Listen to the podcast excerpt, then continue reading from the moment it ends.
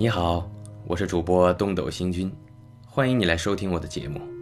今天继续为大家演播鲁迅先生的散文集《热风》，请您收听《热风》三十。我想，种族的延长，便是生命的连续，的确是生物界事业里的一大部分。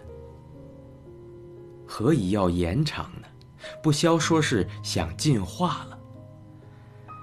但进化的途中总需新陈代谢，所以新的应该欢天喜地的向前走去，这便是壮；旧的也应该欢天喜地的向前走去，这便是死。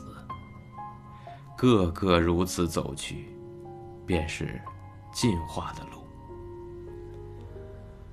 老的让开道，催促着，奖励着，让他们走去。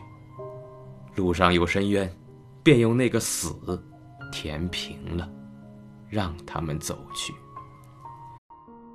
少的感谢他们填了深渊，给自己走去；老的也感谢他们从我填平的深渊上走去。远了，远。明白这事，便从幼到壮，到老到死，都欢欢喜喜的过去，而且一步一步，多是超过祖先的新人。